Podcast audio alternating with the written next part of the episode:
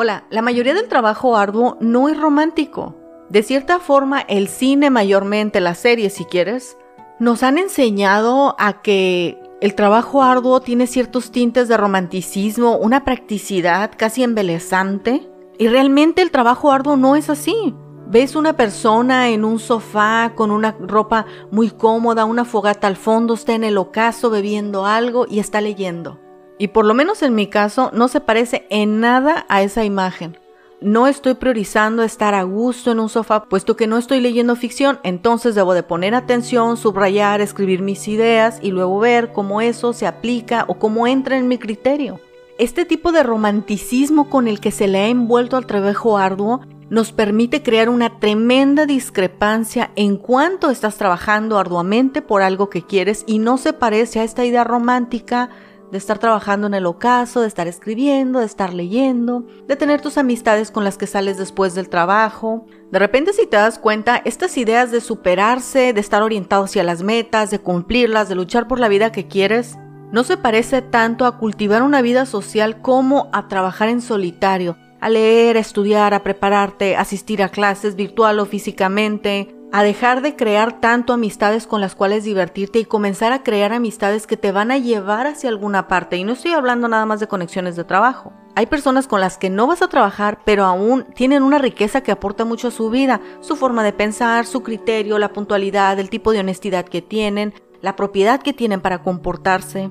En la mayoría de las visiones idealistas del trabajo arduo, son estos 30 segundos de profunda inspiración, ya sabes, le enfocan los ojos, le enfocan las manos, le enfocan la computadora y de repente te encuentras con la realidad de que la mayoría de las veces no es así. La mayoría de las veces tienes que leer, tienes que ceder, te tienes que someter a la autoridad del jefe, tienes que hacer las cosas lo mejor posible porque es tu responsabilidad aportar tu mejor parte y más si quieres escalar. De repente ya no se trata de las cosas que disfrutas, sino de la cantidad de cosas que dices no a fin de conseguir algo. Hace mucho escuché esta frase muy popular que es decir sí a algo significa decir no a otras cosas. Y también he visto mucho estos posts que tienen que ver, ya sabes, como en torno al éxito y cosas así en Instagram. Como hombres de negocios, ya sabes, tipo actores, Leonardo DiCaprio, y las frases estas que dice, mientras tú estabas jugando con tus amigos, yo estaba leyendo y ahora mira mi éxito.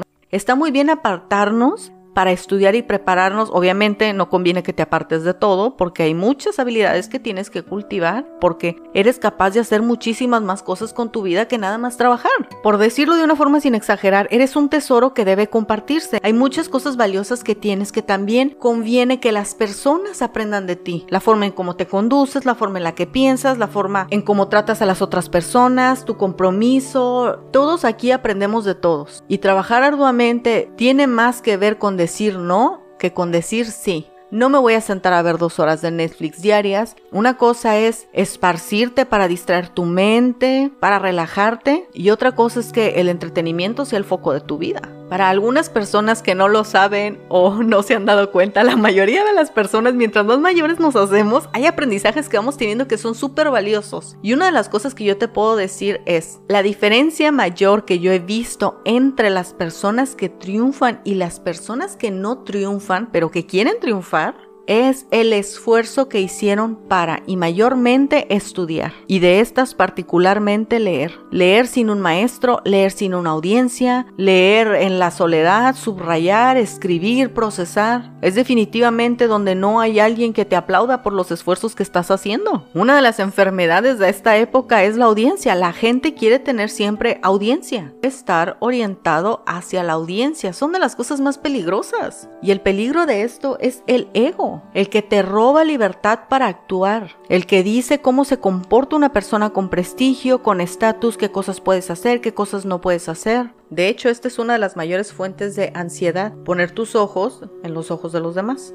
Y aunque ese no es el tema, tiene todo que ver con el trabajo arduo. En algún punto podrás disfrutar de todas las cosas que has cosechado, de todo lo que te has preparado. Pero dejemos que ese sea el momento adecuado. Mientras tanto hay que esforzarnos, hay que leer, hay que prepararnos. Y no lo estoy diciendo, prepárate porque el mundo es un embudo, hay muchas personas, pocos empleos, etc. No estoy hablando de eso. Ya realmente no sabemos exactamente cómo va a evolucionar la sociedad, conociendo el tipo de imprevistos que podemos tener. Más bien es trabajar arduo porque tú lo necesitas, porque necesitas explotar ese potencial que tienes. Necesitas saber cuánto puedes lograr. No por dinero, no por autoestima, por realización personal. Tienes muchísimas capacidades. Unas las tendrás con mayor fuerzas que otras, pero hay una infinidad de cosas que puedes lograr. Por eso vale la pena hacer el esfuerzo, para que después tengas la libertad de escoger. Recuerda como nos enseñó Gran Cardón en el audio pasado en su libro 10X, el mejor tiempo para comenzar a accionar es ahora. No necesitas estar preparado para comenzar a trabajar, puedes trabajar arduamente desde ahora. No se trata de que te comas el mundo en un día, se trata de comenzar a fortalecer tu carácter, a ser resiliente, a desarrollar este criterio que te permita perseverar y que te ayude a construir la seguridad necesaria la autoconfianza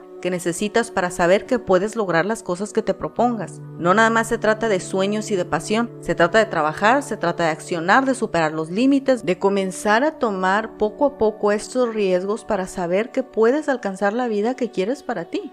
Nos vemos la próxima.